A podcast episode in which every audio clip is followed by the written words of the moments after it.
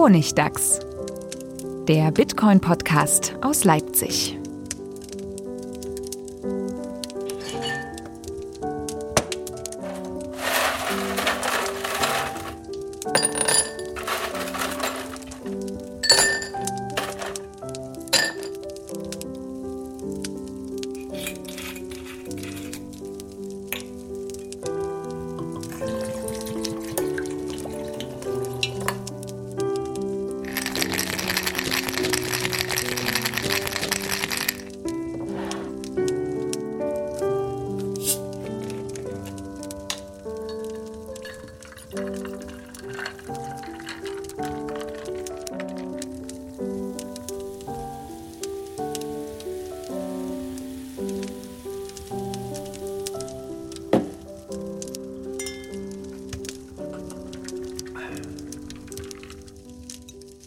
Herzlich willkommen zur neunten Folge vom Honigdachs, dem Bitcoin-Podcast aus Leipzig. Diesmal wieder in voller Besetzung mit Manuel von GuideUp Consulting. Hallo zusammen. Mit Stefan von Bitcoin Privacy. Servus. Und mit mir, Friedemann von The Coinspondent. Und die übliche Frage, sind eure Seiten noch online? Oh, da habe ich heute noch nicht geguckt. ich bin online. Wir sollten. Wir hatten neulich mal äh, einen kurzen Ausfall, äh, weil unser Zertifikat abgelaufen war, aber es geht wieder, glaube ich. Das ist aber schlecht fürs Geschäft, wenn du nicht mehr online bist oh, und eine Webseite betreibst. Da hast du recht, da wären wir beim Thema, oder? da wäre es doch ein gutes Geschäftsmodell, immer alle Seiten zu überprüfen und denen Bescheid zu sagen, hier, dein Ding ist abgelaufen, du bist offline, dein Zertifikat ist kaputt. Ich habe gehört, das macht sogar schon jemand. Ist das nicht das, was diese 21 Inc. macht? Das ist das, mit diesem Bitcoin-Computer? Genau, das ist das, was 21 Inc. vorschlägt. Eins von diesen Dingen, die 21 Inc. vorschlägt, mit Micropayments zu zu machen. Also du kannst jetzt dann dich dafür bezahlen lassen, sozusagen dezentral ähm, die, die Webseiten von anderen Leuten zu pingen und nachzugucken, ob sie noch ab sind. Ähm, also da gibt es so API-Calls, die dann ganz automatisch bezahlt werden. Das Problem ist, dass das wahrscheinlich ein äußerst schlechtes Geschäftsmodell ist, weil es gibt einen zentralen Anbieter, der das macht. Also der hat auch überall auf der Welt dezentral verteilte Server und der macht das umsonst quasi. Ähm, ich habe vergessen, wie er heißt. Aber es gibt halt eine, eine große Firma, die macht das und bietet das, glaube ich, im kleinen Rahmen zumindest für umsonst an. Und es gibt eigentlich nicht so richtig einen Grund, das hm, mit Bitcoin und, und so zu machen. Also, aber die Grundidee ist natürlich schon gleich eine ganz spannende, so Sensoren oder sowas zu verteilen und automatisch bezahlen zu lassen. Aber das ist schon ein sehr fortgeschrittenes Geschäftsmodell. Sind wir gleich voll eingestiegen. Ja, ja, und, und äh, wo noch nicht klar ist, ob es funktioniert. Aber wir wollen heute ein bisschen sprechen über Geschäftsmodelle mit Bitcoin, mit digitalem Geld, mit Kryptowährungen allgemein, mit der Blockchain. Ähm, und wollen eigentlich, haben so einen halben Fahrplan, wollen aber eigentlich wild einsteigen und äh, ein bisschen besprechen, was hat schon funktioniert, wo hat man gesehen, das funktioniert nicht und was sind tolle Ideen, die vielleicht wir noch für die Zukunft haben oder die generell im Raum stehen. Ähm, Fangen wir doch mal an mit, was nicht funktioniert. Das ist eigentlich fast alles. ich weiß, wüsste gar nichts, was funktioniert. Vielleicht ist es einfacher, damit anzufangen. Das ist aber ein deprimierender Einstieg. Hast du was direkt vor Augen? Also was jetzt als Neueinstieg ganz schlecht funktioniert, ist Mining. Auch wenn es immer wieder nachgefragt wird. Wir haben ja schon mal drüber gesprochen, also wenn man nicht richtig tiefe Taschen hat und nicht richtig tief in der Materie steckt und nicht ganz tolle Ausgangspositionen mit Strom und allem Möglichen hat. Nein, Mining funktioniert nicht mehr. Aber da ist meine Frage, wieso besteht das Netzwerk noch, wenn Mining nicht profitabel ist? Vor allem jetzt nach dem Halving. Also jetzt ist es ja halb so profitabel wie noch vor einer Woche. Aber es gibt es, interessanterweise ist die, die Hash-Rate ja gar nicht gefallen, sondern eher gestiegen. Also das meinen jetzt mehr Leute, anders als die ganzen Leute behauptet haben, die gesagt haben, die Welt geht unter. Warum meinen die Leute noch?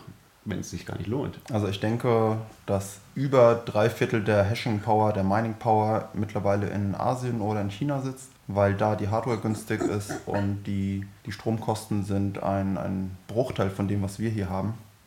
Ich glaube unter einem Cent pro Kilowattstunde. Nee, es sind drei Cent. Drei? glaube ich, ja. Und das ist, auch, also das ist schon auch in China sehr, sehr günstig. Also es gibt halt spezielle Deals in abgelegenen Gegenden, wo halt äh, zu viel Kapazität, Kapazität da ist, also Strom weil die Leute, weil die, die Regierung halt damit gerechnet hat, dass sie da jetzt Millionen Leute hinschippen und dann wollte da niemand wohnen oder so. Oder sie haben es halt einfach nicht gemacht. Und deswegen können die dann im Balk halt äh, Strom kaufen und das kostet die wohl angeblich ungefähr 3 Dollar Cent pro Kilowattstunde. Und also das ist noch kompetitiv, das äh, damit auf jeden Fall zu meinen, scheinbar. Also interessanterweise ist es jetzt immer noch kompetitiv nach der Halbierung, also muss es irgendwann doppelt so, so sich sehr gelohnt haben. Äh, wobei der Preis natürlich auch gestiegen ist, muss man auch sagen. Also der Preis von Bitcoin ist ja auch. Also das ist, sagen wir mal so, Mining ist auf jeden Fall eine sehr komplizierte Sache und eine Sache, die wahrscheinlich nicht keinen Sinn macht, so richtig im Moment zumindest mit, mit wenig Geld, also mit als kleiner, äh, irgendwie ohne, ohne, ohne gleich groß einzusteigen. Weil du brauchst, naja, also du brauchst halt wahrscheinlich tatsächlich günstigen Strom.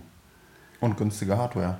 Und an die kommen Privatpersonen einfach nicht ran. Das, da bin ich nicht so sicher. Die ist schon ziemlich kommodifiziert inzwischen. Also die, äh, du, du kannst schon immer, immer wieder die, die gerade führende Hardware kaufen. Natürlich können sie wahrscheinlich manche Leute ein bisschen früher kaufen, das ist richtig.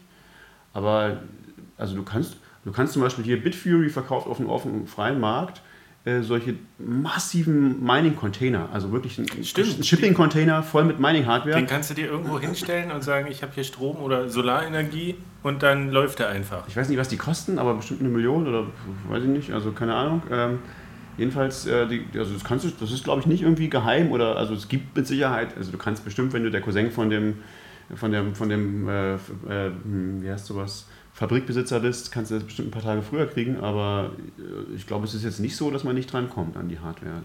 Nö, du kommst schon dran, aber du konkurrierst ja gegen ganz andere Preise. Der Hersteller wird wahrscheinlich auch Mining betreiben. Und der zu Testzwecken, zu Testzwecken. Burn-in, genau. Und der, der hat ja deutlich geringere Hardwarekosten als das, was wir bezahlen, weil wir ja noch seinen Profit mit drauf zahlen.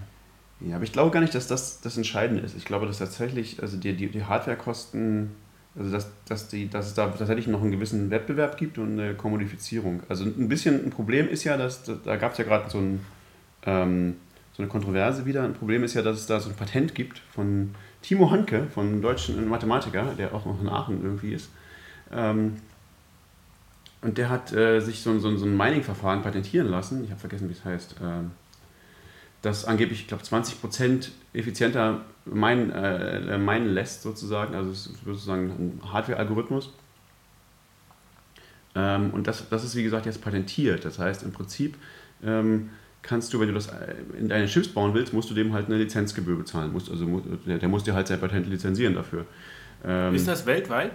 Oder ist das glaube, jetzt so ja, Europa? Ich glaube, er hat das äh, weltweit, weltweit angemeldet. Ähm, das ist aber auch schon, also das, das, das Interessante ist, das hat er auch nicht irgendwie alleine erfunden, das haben auch andere Leute gleichzeitig sozusagen erfunden.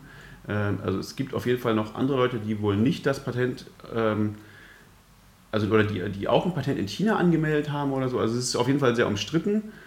Und dann gibt es halt jetzt diese, diese, die große Kontroverse, ob man das also man könnte die, die, die Bitcoin sozusagen forken und ändern, sodass dieses Patent nutzlos wird.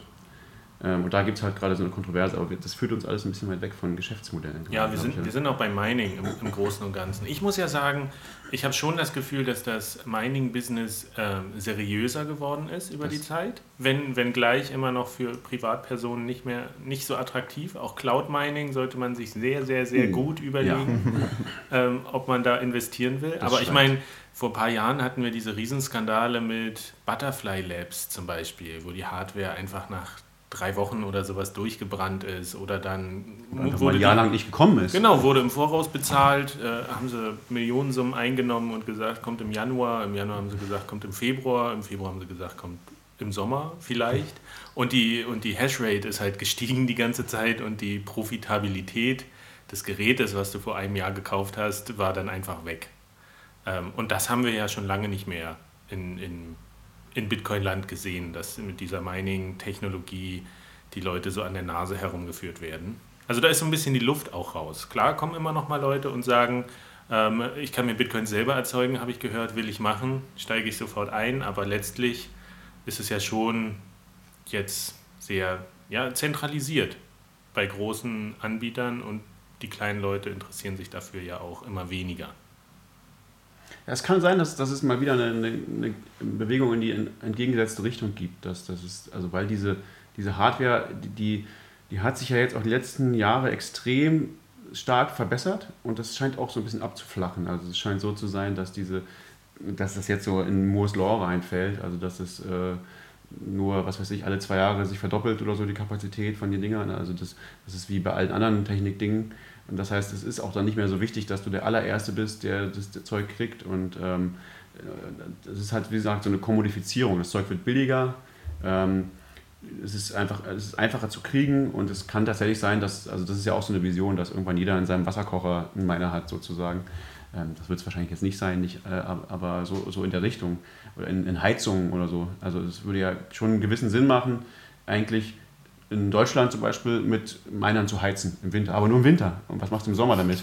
Und das, das geht halt nur, wenn, wenn die Hardware so billig ist, dass, es, dass du sie nicht nutzen musst die ganze Zeit, dass du sie auch abschalten kannst. Ähm, also das, es gibt da schon auch entgegengesetzte Bewegungen, aber es ist ein sehr kompliziertes Thema. Auch diese Professionalisierung hat, glaube ich, auch dazu geführt, dass das dass es ein sehr schwieriges Thema geworden ist. Also das war es vielleicht schon immer, aber, aber es haben versucht nicht mehr jeder vielleicht. Okay, Mining ist so ein bisschen raus als interessante Geschäftsidee für jetzt so Otto Normalleute. Was sind denn so andere gute Geschäftsideen, auf die ihr gestoßen seid, seit ihr mit Bitcoin zu tun habt? Na, der Klassiker ist natürlich, also wenn du sagst, das erste ist ja Mining, und erstens denken die Leute, okay, ich, ich erzeuge meine Bitcoins selber. Irgendwann kommt man auf die Idee, naja, äh, ist ja viel einfacher, wenn ich jetzt statt in den Miner zu investieren, kann ich einfach Bitcoins kaufen. Das ist für die meisten Leute auch immer profitabler gewesen, eigentlich. Und also die sozusagen die einfachste und naheliegendste Geschäftsidee eigentlich in Bitcoin ist ja Hodl. Ja? Also, also hold. Also man kauft Bitcoins und hält sie und, und hofft, dass sie mehr wert werden. Und das ist auch ja so ein bisschen, äh, das, das habe ich auch äh, schon, schon lange gemacht sozusagen. Also die Idee ist eigentlich noch, noch ein bisschen subtiler. Die Idee ist, äh, du, du kaufst Bitcoins und beteiligst dich am Markt und dann hältst du die und dann versuchst du irgendwie, dieses, diese, irgendwie dazu beizutragen, dass dieser, dieses Bitcoin-Ökosystem wertvoller wird an sich. Ähm, dann siehst du natürlich nicht, was du jetzt genau daran gemacht hast, aber ähm, wenn das alle machen, dann ist die Idee so, es ist wie so eine verteilte Riesenfirma, dann werden die Aktien, diese Bitcoins, die allen Leuten gehören, irgendwie wertvoller. Wenn, wenn, wenn viele Leute irgendwie was tun, was dieses, wenn das, das ganze Ökosystem äh, nützlicher macht. Und das ist das, was ich versucht habe, so ein bisschen in, in den letzten Jahren. Und man muss allerdings auch sagen, das ist jetzt... Äh, super langweilig. Super langweilig und auch nur mäßig profitabel. Und wenn man nicht eine Freundin hat, die, äh, äh, die richtig Geld verdient, dann ist es wahrscheinlich auch nicht wirklich ähm, nicht wirklich zu machen. Man sieht auch nicht wirklich, was genau mein Beitrag jetzt bringt. Also man muss da schon echt äh, gutes Durchhaltevermögen haben mit dem Konzept und irgendwie äh, Sitzfleisch. Beziehungsweise aktiver werden, weil das ist ein ganz, ganz spannender Punkt. Ich meine, am Anfang, die Leute, die zuallererst äh, Bitcoins gemeint hatten und dann große Summen hatten, die hätten die auch behalten können. Ähm, dann wäre Bitcoin aber niemals zu dem Geld geworden, was es jetzt ist, in, in, in, Umlauf gekommen. Und was sie gemacht haben, ist, sie haben angefangen, die Bitcoins zu verschenken. Ähm, Bitcoins verschenken als Geschäftsmodell, indem sie gesagt haben, naja, ich, ich habe jetzt hier viel von diesem digitalen Geld, aber es ist kein Geld, weil die Leute benutzen es nicht. Du kannst nirgendwo damit bezahlen. Also baue ich eine Fossil, heißt es, äh, baue ich auf, eine Seite, wo man hingehen kann und man kriegt Bitcoins geschenkt. Ähm, und die Idee dahinter ist, je mehr Leute Bitcoins eben haben, desto schneller verbreitet sich dieses System und desto eher kann ich auch woanders damit bezahlen. Und äh, deswegen entsteht überhaupt Wert bei den Bitcoins, weil die Leute eben ähm, das gebrauchen wollen.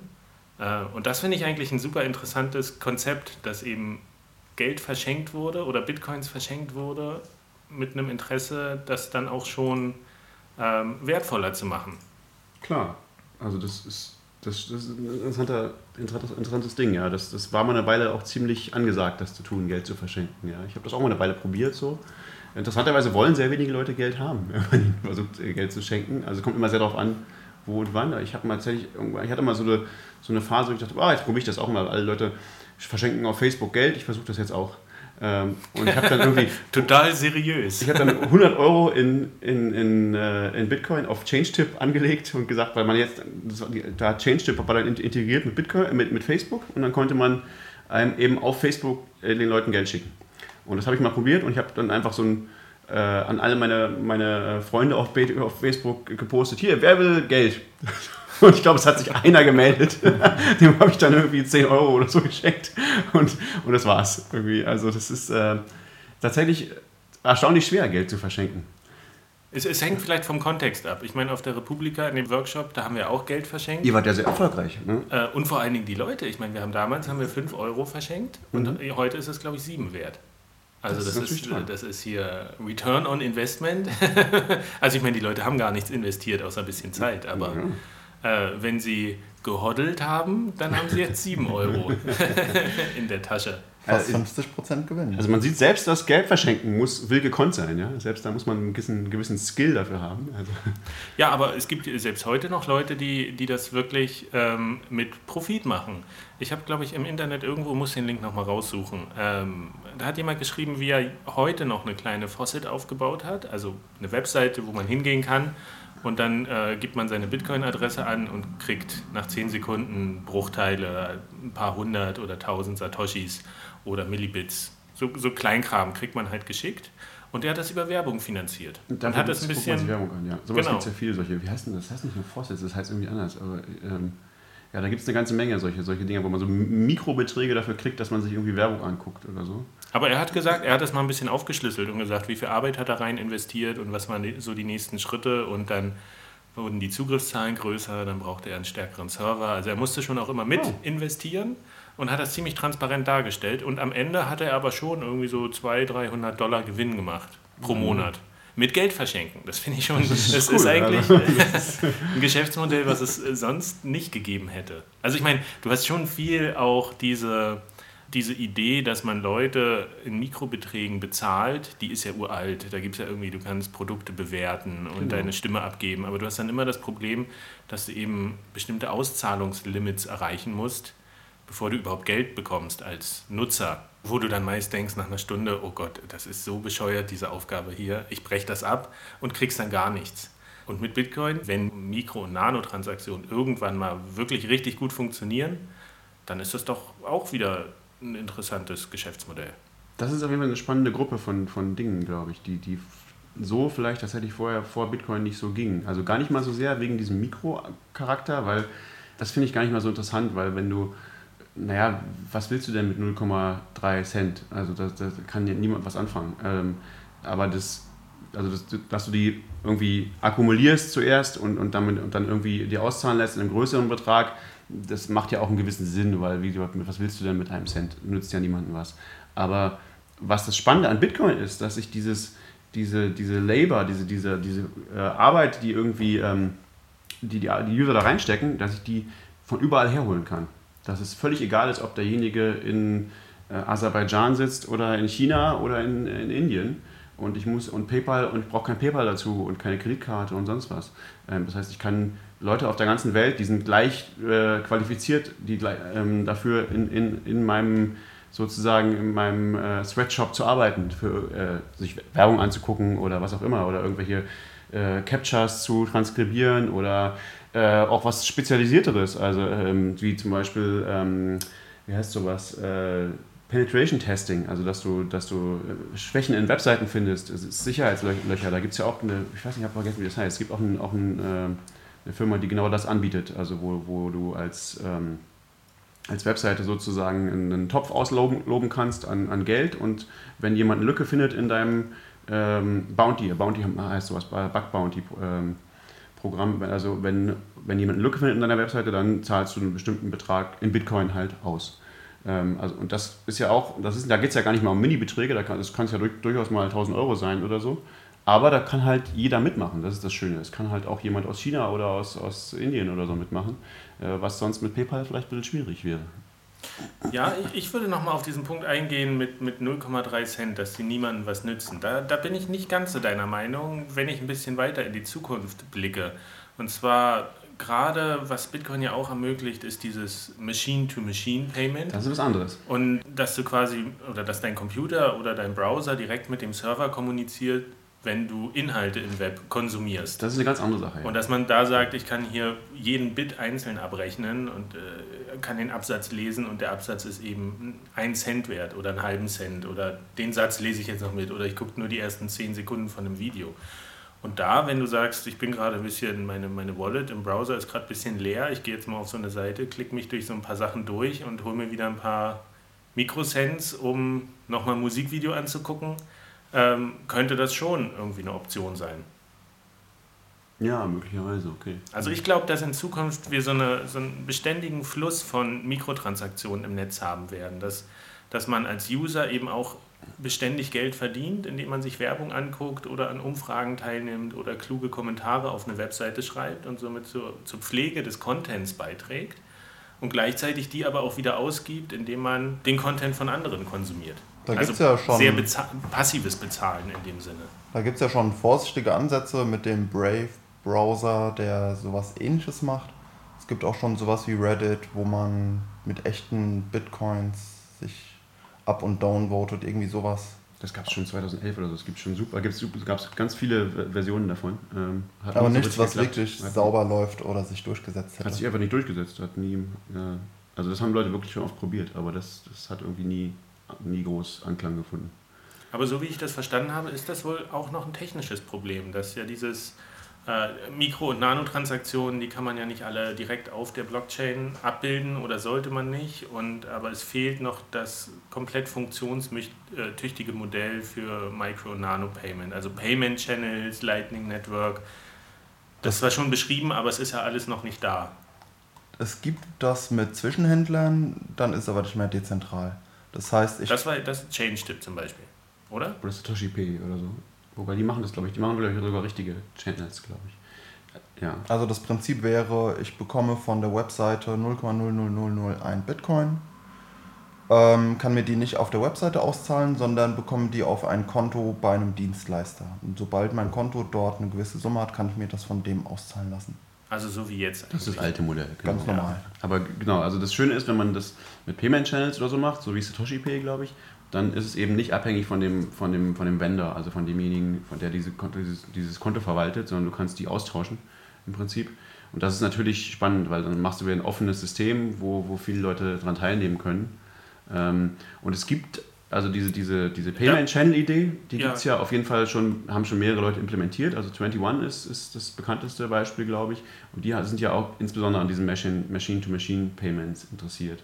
Ähm, Aber Payment Channel ich erkläre das mal und du kannst korrigieren, wenn es nicht stimmt, ist eigentlich, dass man äh, ohne die Blockchain groß zu informieren, kann man, können zwei Parteien untereinander sich beliebig auf Transaktionen hinterher schicken und am Ende wird einfach nur ähm, das Schlusssaldo in die Blockchain übertragen. Also Anfangsstand und Schlusssaldo und dann sieht man, in Summe hat Alice an Bob einen halben Bitcoin geschickt, obwohl da irgendwie 50 Transaktionen waren, wo beide sich Geld hin und her geschickt haben. Genau, oder 50.000 oder 50 Millionen, das spielt keine Rolle. Das ist eben die, das Schöne daran. Ähm, also du kannst, das kann man auch so gestalten, dass es sicher ist, also dass weder Alice noch Bob da plötzlich sagen kann, naja, jetzt äh, will ich aber doch mehr Geld oder weniger. Also das, ähm, man kann das, man kann das, kann, gibt halt ein Protokoll, das, das, das sicher ist und das ähm, darin endet, dass richtige äh, Transaktionen in die Blockchain gepusht werden. Und man kann das dann noch verallgemeinern und daraus wird dann halt Lightning, wenn man halt sagt, wir haben jetzt nicht nur einen Payment Channel zwischen zwei Leuten, sondern wir haben ganz viele Payment Channels und wir verbinden, wir, wir, wir routen das Geld durch über diese Payment Channels. Wir nehmen, sehen also diese, diese Verbindung zwischen Leuten als ein Graph und, ähm, und versuchen dann in diesem Graph einen Weg zu finden zwischen zwei Leuten, die nicht direkt verbunden sind, möglicherweise mit einem Payment Channel, sondern äh, wir, wir schicken das Geld über mehrere Zwischen, ähm, äh, Zwischenstellen, zwischen äh, Leute, die, die, die dazwischen stehen. Und das geht auch sicher. Da gibt es auch ein Protokoll, dass das äh, das, das dafür sorgt, dass da niemand sozusagen betrügen kann. Und das ist ja die, so ein bisschen die, die große Hoffnung für das Skalieren von Bitcoin. Also weil damit kannst du, wenn das, wenn das mal funktioniert, was hoffentlich diesen Sommer soweit sein sollte, dann kannst du ähm, beliebig kleine Beträge schicken mit sehr viel weniger Gebühren und du kannst äh, insbesondere auch äh, ähm, sofort Payments machen. Also das dauert halt dann nicht mehr 10 Minuten oder länger, bis, ein, bis ein, eine Transaktion durch ist, sondern das dauert halt ein paar Millisekunden, wie halt so ein Paket im Netzwerk geroutet wird.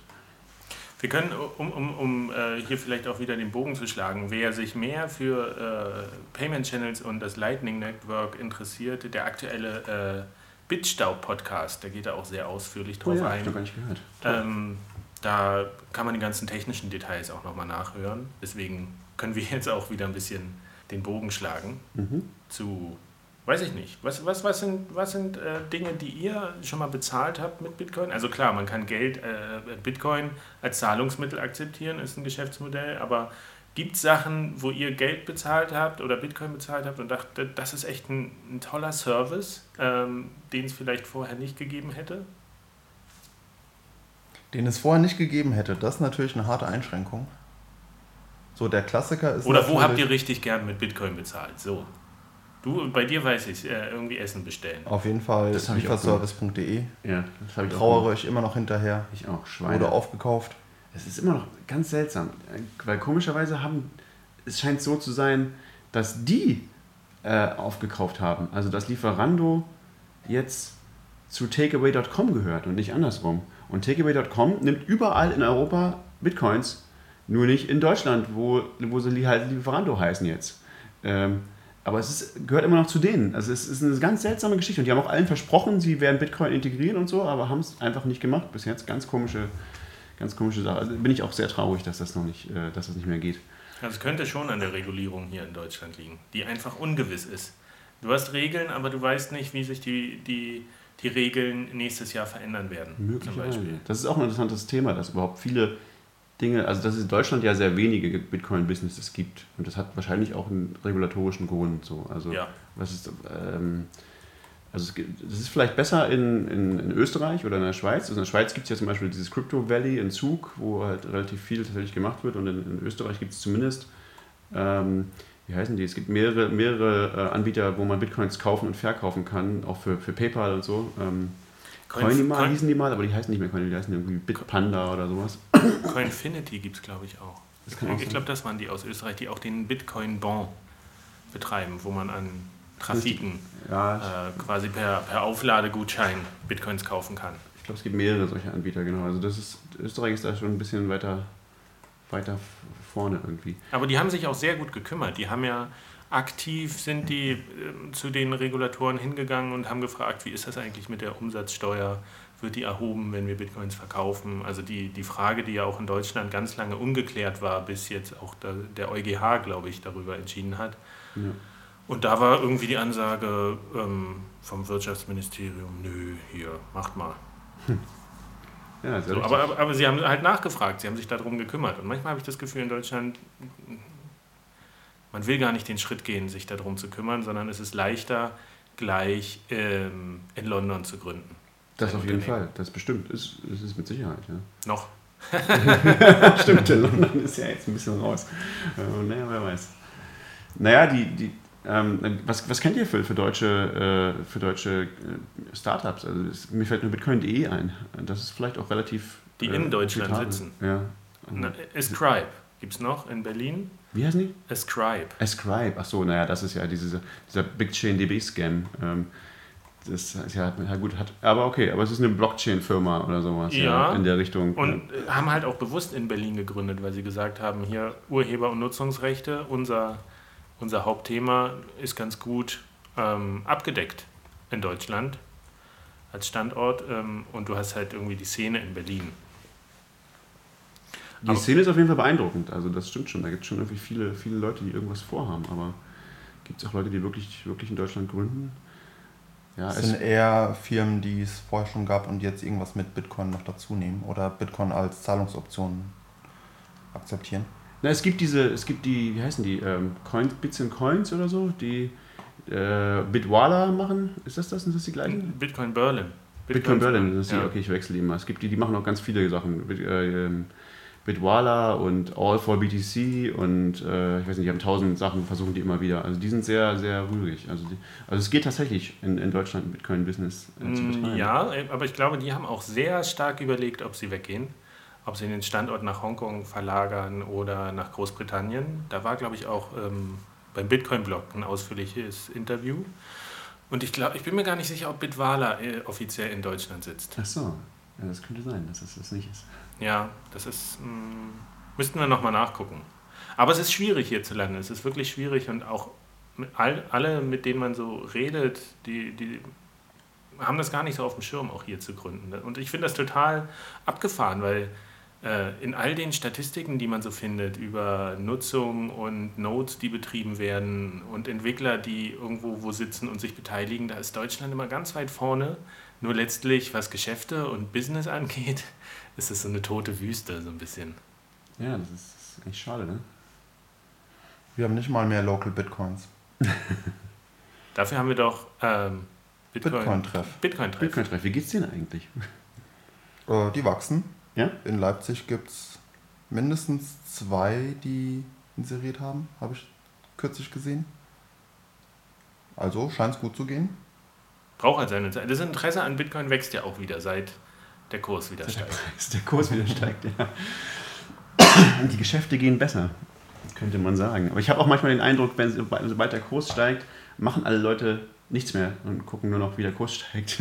Es passiert eigentlich, ich habe oft das Gefühl, dass die, die eigentliche Arbeit so in, in Sachen, auch gerade in Sachen irgendwie neue Geschäftsmodelle oder neue Dinge, äh, so Infrastruktur entwickeln, dass das passiert immer genau in den Flauten. Also wenn in, dem, in, in, der, in der Zeit, wo alle ganz deprimiert sind, dass Bitcoin tot ist, ähm, da passiert eigentlich die richtige, die richtige Arbeit. Aber wir waren eben noch, also ich fand das eben noch ganz interessant, diese, also das finde ich nämlich wirklich ein ganz spannendes Ding, diese, diese sagen wir mal Mikrozahlungen, aber und, und Machine-to-Machine-Zahlungen, ähm, automatische, automatische Zahlen, automatisches Bezahlen und, und so Crowdsourcen für Geld. Also so, das ist vielleicht tatsächlich was, was, was vor Bitcoin nicht so richtig ging. Also es hat ja auch, wie heißen die, Taringa hat das auch probiert. Ähm, das ist so ein, so ein ähm, Social Network, so wie Facebook, was aber sehr populär in Lateinamerika ist. Und da, die haben mit, mit Sabo zusammen ähm, so eine Integration gemacht, wo die Content-Produzenten bezahlen wollen in Bitcoin.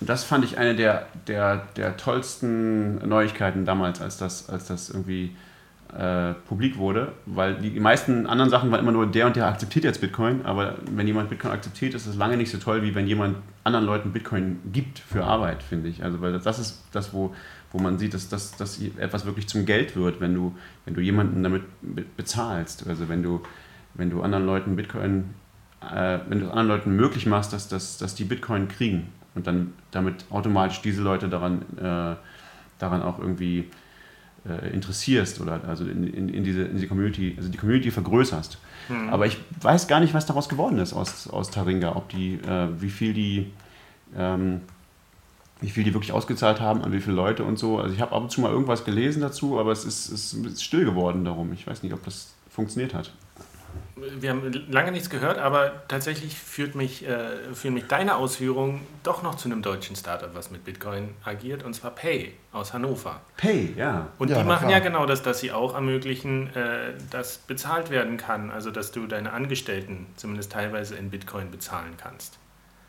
Ähm, Ja. T3N macht das, glaube ich, auch, das Magazin. Die sitzen ja auch in Hannover, ist irgendwie naheliegend.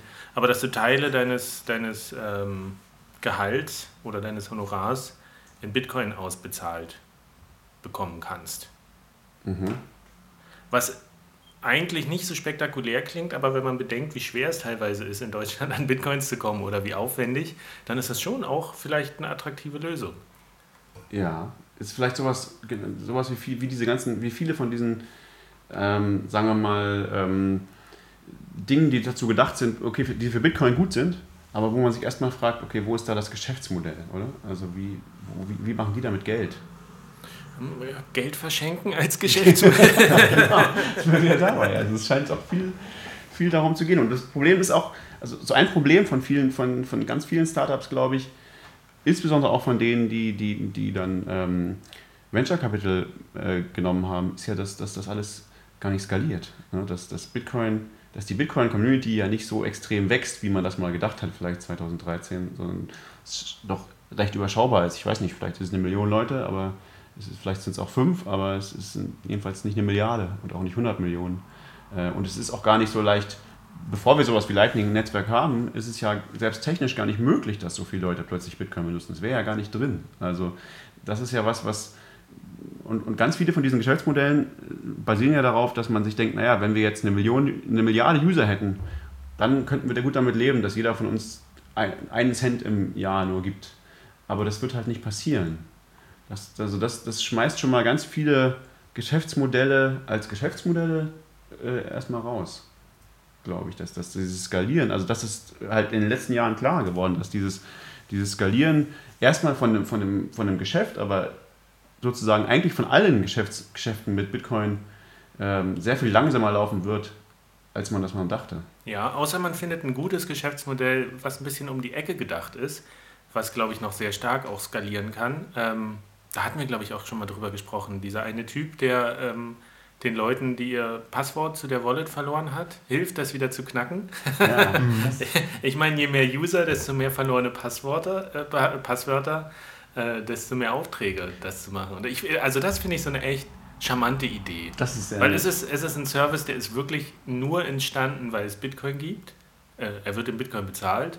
Ähm, und das ist so, ein, so, ein, so eine Mikronische, die ich aber total irgendwie, wo es mich total freut, dass es die gibt, weil klar, die Leute verlieren ihre Passwörter und ehe das Geld verloren ist, sagt einer, naja, das ist toll, ja. Ich helfe euch mal zu zeigen, wie schlecht euer Passwort war. Ich kann es nämlich knacken.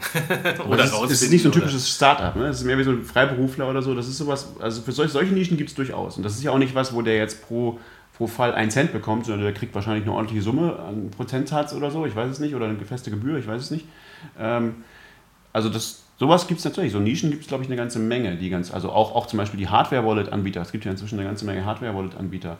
Ich weiß nicht, wie, wie gut das funktioniert, aber Trezor baut jetzt zumindest scheinbar den Trezor 2.0. Also die, das scheint zu laufen, das Geschäft. Ledger weiß ich nicht, wie gut das funktioniert. Ähm, ähm, ich habe irgendwie mit denen nicht so gute Erfahrungen, aber die aber es gibt auf jeden Fall eine ganze Menge Firmen in diesem Bereich. Also, da, also so die, die Community selbst, den, den Leuten sozusagen Schaufeln zu verkaufen, das scheint sich durchaus zu lohnen. Also das ist, glaube ich, genau dieses, dieses Schaufelverkaufen. Ne? Also den, den, den Bitcoinern selbst irgendwie irgendwas zu verkaufen, was sie brauchen, aber wirklich was zu verkaufen. Also was, was nicht nur irgendwie sagt, naja, wir machen irgendwas, was es schon gibt, aber mit Bitcoin oder wir machen irgendwas, wo ich äh, eine Milliarde Hits brauche, sondern ich, ne, ich verkaufe denen wirklich was oder einen Service oder ein, ein Produkt, was weil also eine Million Leute sind auch eine Menge Leute. Also, äh, Auf jeden Fall. Und vielleicht ist es auch wirklich das, was, was Bitcoin ermöglicht, dass man, dass man viele kleine neue Ideen und Geschäftsmodelle umsetzen kann direkt und ausprobieren und dass es gar nicht immer darum geht, die eine große Firma zu gründen, die dann das Produkt auf den Markt wirft, sondern dass jeder so ein bisschen rumexperimentieren kann ähm, und mit einer Idee an den Start gehen. Ich glaube, aus Tschechien kommt ja auch diese, diese äh, Steel Wallet oder wie es heißt, Crypto Steel, weiß ich nicht, eins von beiden, ähm, die ähm, quasi so, so, so ein Set an Buchstaben hergestellt haben aus extrem feuerfesten Stahl, was du irgendwie zuschrauben kannst und das kannst du als Cold Storage nutzen. Kannst ein Private Key da wie so mit Drucklettern reinlegen. Ach, das kann man selber, selber genau. reinschreiben. Du kriegst okay. einfach nur das Set mit einzelnen Buchstaben so, ausgestanzt alles. Nee, nee, und dann kannst du es konfigurieren. Und ich meine, es gibt Anwendungsfälle dafür. Leute, die irgendwie eine große Summe haben und sagen, hier, ähm, ich lege meine meine ähm, Cold Storage Wallet in, in den Safe. Äh, so ein feuerfester Safe, der wirklich lange alles aushält, ist richtig teuer.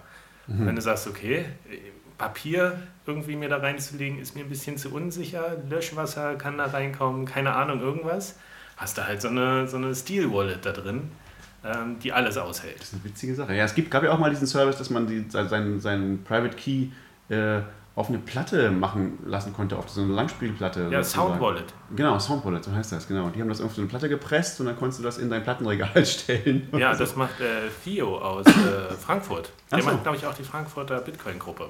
Ah. Hm. Es gibt schon viele so kleine, witzige Ideen, ja. Da ja. sehe ich Bitcoin im Moment auch ähm, nicht als 1 zu 1 Replacement für den Euro oder irgendwo im Online-Shop. Das geht, aber ist langweilig, sondern eher für Nischen, wo man ganz neue Sachen machen kann, die erstmal noch klein sind. Und irgendeins von den Dingern wird vielleicht mal riesig groß und dann wird es von Apple aufgekauft und dann benutzt die ganze Welt Bitcoin. Ja, aber was könnte das sein? Also diese Dinge finde ich jetzt alles, das sind alles Sachen, wo, mir, wo ich irgendwie denke, das, das kann nicht groß werden. Also da kann vielleicht einer davon leben, das geht. Und vielleicht, wenn es groß wird, werden mal zehn davon leben können. Aber es wird nie eine große Firma werden. Also aber das, was wir jetzt schon besprochen haben, das hat auch schon Potenzial. Was? Wenn ich einen Pool habe, dann will ich den mit Bitcoin-Minern heizen. Mhm. Und ähm, ein Browser, der automatisch jeder Webseite, die man betrachtet, Mikro-Payments schickt, fände ich super. Das Brave macht das doch. Also das ist ja das, was das die Geschäftsmodell von Brave machen soll. Das, wollen die machen und das hassen natürlich die, die machen Anbieter. Werbereplacement und irgendwie so komische, komplizierte Sachen. Nee, ich will einfach jede Stunde, die ich am Browser sitze, 10 Cent ausgeben und die wird direkt dem Webseitenbetreiber zugeschickt, anteilig. Aber das machen die. Also das, ist, das wollen die zumindest machen. Also das ist die. Aber, ähm, und dafür blocken sie die Ads, was den Leuten natürlich wieder nicht gefällt, die die Webseiten haben. ähm. Was haltet ihr denn von diesen? Ähm, also ein großes Feature von Bitcoin ist ja auch, dass es letztlich jede Form von, von Arbeit äh, in ein transferierbares Medium verwandelt. Ähm, sei das jetzt Arbeit, die ich geistig verwalte oder, oder, oder mache, oder sei es der Computer, der für mich arbeitet. Und da gibt es ja auch die Geschäftsmodelle von äh, MadeSafe und StoreG, weiß nicht genau, wie man die ausspricht, wo es darum geht, ich kann Speicherplatz auf meinem Computer in der Cloud zur Verfügung stellen, wo Daten von anderen Leuten verschlüsselt und fragmentiert gespeichert werden. Oder ich äh, speise die Arbeitsleistung von meinem Rechner, wenn ich ihn selber nicht brauche, ins Netzwerk ein, damit andere Leute mehr Rechenleistung zur Verfügung haben. Und ich kann das alles eben in Bitcoin irgendwie bezahlen oder ausgleichen. Kannst du eben nicht, das ist das Problem von MateSafe und Storage, dass die ihre eigenen, dass das Altcoin-Scams sind. Ähm, wenn, wenn das mit Bitcoin wäre, wäre das eine sehr sinnvolle Sache. Wobei dann wieder die Frage ist, was ist das Geschäftsmodell für die Firma, die das macht? Ähm, weil eigentlich macht es nur so richtig Sinn, das als Open Source Software zu machen, die Bitcoin benutzt. Aber dann hast du niemanden, der das bezahlt, also der, der, der die Firma bezahlt sozusagen. Also die, das ist eigentlich kein Geschäftsmodell, sondern mehr so, was, was es wäre gut, wenn es das gibt, das müsste mal jemand machen. Aber nicht so ein Satoshi als Fee an den Infrastrukturbereitsteller? Ähm, Oder ist das dann doch, eben doch, auch was, was nur funktioniert, nee. wenn man das in dem ganz großen Maßstab hat? Dass da eine Milliarde Leute mitmachen? Na, das müsste vor allem jemand machen. Also das, das, was, was, was die Leute bis jetzt machen, sind Altcoin-Scams. Die machen sowas, irgendwie sowas in der Richtung, aber sie machen es eben nicht mit Bitcoin, sondern sie machen ihren komischen neuen äh, Token-Coin, den man dann in einem Crowd-Sale erwerben kann und äh, das wird nie jemand benutzen. Ähm, das, also das, ganz davon abgesehen, dass es vieles davon technisch irgendwie Mumpels ist. Aber sowas wäre natürlich sehr, sehr gut zu haben. Also so ein dezentrales Dropbox sozusagen, was wirklich funktioniert mit Bitcoin, wo ich Leuten Bitcoin dafür geben kann, dass die meine Sachen speichern. Äh, Ethereum ist, die sind auch einer von den Leuten, die sowas versuchen zu implementieren. Swarm heißt das, glaube ich, bei denen oder so. Ähm, und dann gibt es äh, IPFS, was das eben, was, was wieder jetzt sowas macht, wo aber wohl kein Geld im Spiel ist, wo sondern Leute machen das nur aus der Güte ihres Herzens äh, den Speicherplatz anzubieten. Das wird wahrscheinlich auch nicht funktionieren. Es hat aber den tollsten Namen, IPFS. Interplanetary File System. Das ist der neue Super-Scam, wo, wo jeder jetzt sagt, oh, wir benutzen aber IPFS. So. ähm, aber das ist auch nur so was, das ist Vaporware wahrscheinlich. Also das wird wahrscheinlich nie so richtig funktionieren. Äh, und das, das Offensichtliche, was völlig offensichtlich ist, macht niemand. Äh, einfach sowas anbieten mit Bitcoin. Also das ist auch nicht einfach, weil du die, die, weil du die, die, die, die Incentives genau äh, austarieren musst. Also wer kriegt wann wie viel Geld und wie kann man das System so bauen, dass es nicht, dass es nicht zu gamen ist und dass ich nicht irgendwie mir da beliebig viel Geld generieren kann daraus. Ähm, aber sozusagen die, das Geld, was darin verwendet wird, das haben wir schon, das ist Bitcoin, das, das, das funktioniert, das muss man nicht neu erfinden. Und das erfinden die Leute nur alle nur, nur deswegen neu, weil sie denken, damit können sie jetzt als Firma Geld machen. Aber genau daran wird ihr Projekt scheitern, dass sie das Geld neu erfinden. Das Problem ist eben, wenn ich das Geld nicht selbst erfinde, ähm, dann ist nicht so klar, womit mache ich denn als Firma Geld? Also womit kann ich, wo ist da das Geschäftsmodell? Dass, dass das sehr nützlich für die Gesellschaft wäre, sowas zu haben, ist, glaube ich, ziemlich klar. Und ich glaube auch, dass es möglich ist, sowas zu bauen. Ähm, aber es ist nicht so richtig klar, wie man es finanzieren will. Es wäre mehr sowas wie Bitcoin selbst, was halt Leute machen, weil es cool ist und weil sie vielleicht denken, also es wäre auch sowas, wo, wo man sich denken könnte, das könnte man auch als Bitcoiner machen, weil das würde bestimmt dazu führen, dass Bitcoin nützlicher wäre ähm, und damit auch wertvoller. Also für die Leute, die viel Bitcoins haben, die könnten da investieren und sagen, das bringt Bitcoins, Bitcoin allgemein nach vorne. Das wäre auf jeden Fall ein Projekt, was ich auch sehr interessant fände äh, zu machen. Ich habe leider gerade im Moment nicht so viel Zeit, aber das wäre mal wieder so. Aber das, ja, also das wäre was für die für Leute, die viel Bitcoin haben, sich da zu engagieren und zu sagen, lass uns doch sowas machen. Und es, weil es gibt so viele Projekte, die das versucht haben, aber die haben alle, die scheitern alle daran, dass sie ein Geschäftsmodell brauchen. Und dieses Geschäftsmodell macht meiner Meinung nach das Projekt an sich kaputt. Steht sich selbst im Weg sozusagen. Genau. Apropos Geschäftsmodell, was ist eigentlich dein Geschäftsmodell, Manuel? Also die GuideUp Consulting GmbH bietet Consulting an, also Beratung zu Bitcoin und auch, ich erzähle auch was zu Blockchains, was ich davon halte und den Altcoins und so. Blockchains sind doof. Alle Blockchains sind doof. Äh, und wir verkaufen Insider-Informationen von Satoshi Nakamoto. Das geht noch am besten. Ah. Nein, leider nicht. Ähm, Ja, aber wie bist du zu dieser Idee gekommen? Du, du, hast ja, du hast dich ja früh mit Bitcoin beschäftigt und hast dann irgendwann gesagt, so ich will da meine berufliche Zukunft auch ausrichten. Was kann ich machen? Oder Ich habe mit Bitcoin so fast alles schon ausprobiert seit 2011, also von Mining über Trading, Investment, irgendwie Programmieren habe ich auch probiert. Und irgendwie ja, das ging alles mehr oder weniger schlecht. Und irgendwann habe ich mich hingesetzt, okay, was mache ich jetzt? Will ich weiter in Angestelltenverhältnis bleiben? Will ich mich komplett dem Bitcoin widmen? Und wenn ja, was mache ich damit? Irgendwann dachte ich mir, okay, das, was ich jetzt die letzten fünf Jahre gemacht habe, ist mich mit Bitcoin zu beschäftigen und ich kenne mich damit jetzt aus, also verkaufe ich doch mein Wissen. Das ging mäßig gut in den letzten Jahren, einfach weil Bitcoin eher in der Flaute war seit 2013. Also ja, Aufträge kommen rein, aber es ist jetzt, Ehrlich, du hast Aufträge? ja, aber Cool. es ist jetzt kein, kein äh, 40-Stunden-Job, ganz klar noch nicht. hey, wer will schon 40 Stunden arbeiten? also, das ist doch schon sehr, sehr cool. Also, das ist, ich glaube, ich habe immer den Eindruck, dass das Bitcoin-Berater was ist, was, wo ganz viele Leute drauf kommen, was ganz viele Leute machen wollen. Aber ich kenne niemanden, bei dem es funktioniert. Aber ähm, selbst, selbst Jeff Gasig macht ja das im Prinzip. Ja? Jeff Gasig hat auch diese Firma Block gegründet, die das auf einem äh, Corporate-Level machen will, irgendwie Bitcoin Consulting. So. Wir, wir alle Unternehmensberatungen mittlerweile auch. Genau, wie alle Unternehmen. Aber ich kenne, ich glaube ehrlich gesagt auch nicht, dass der davon leben kann. Ähm, also ich, der, der hat natürlich irgendwie so ein paar große Namen da, die er dann nennt, aber was die wirklich von ihm kaufen, das klingt alles nicht so richtig schlüssig. Also keine Ahnung. Aber wenn du sagst, du, du, hast, du hast Kunden, das ist, finde ich, äh, finde ich ja cool. Also das scheint Bei, tatsächlich bei mir spielt natürlich auch mit der Gedanke, ich arbeite damit aktiv an Bitcoin. In dem Sinne, dass ich hoffentlich die Verbreitung stärke und mehr Leute informiere und sowas. Also ich mache das nicht nur für Geld, sondern auch so aus dem größeren Sinn, dass ich Bitcoin als Ganzes damit stärken möchte.